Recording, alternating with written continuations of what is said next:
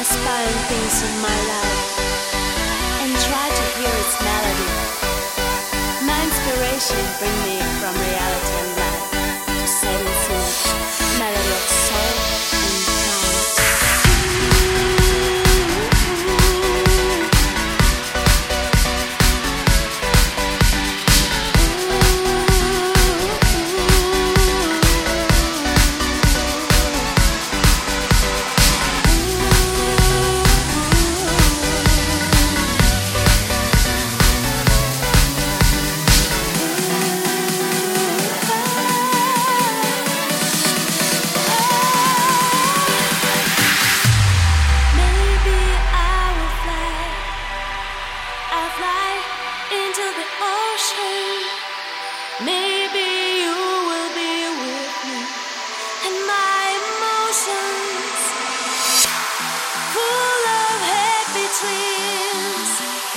sunny ecstasy.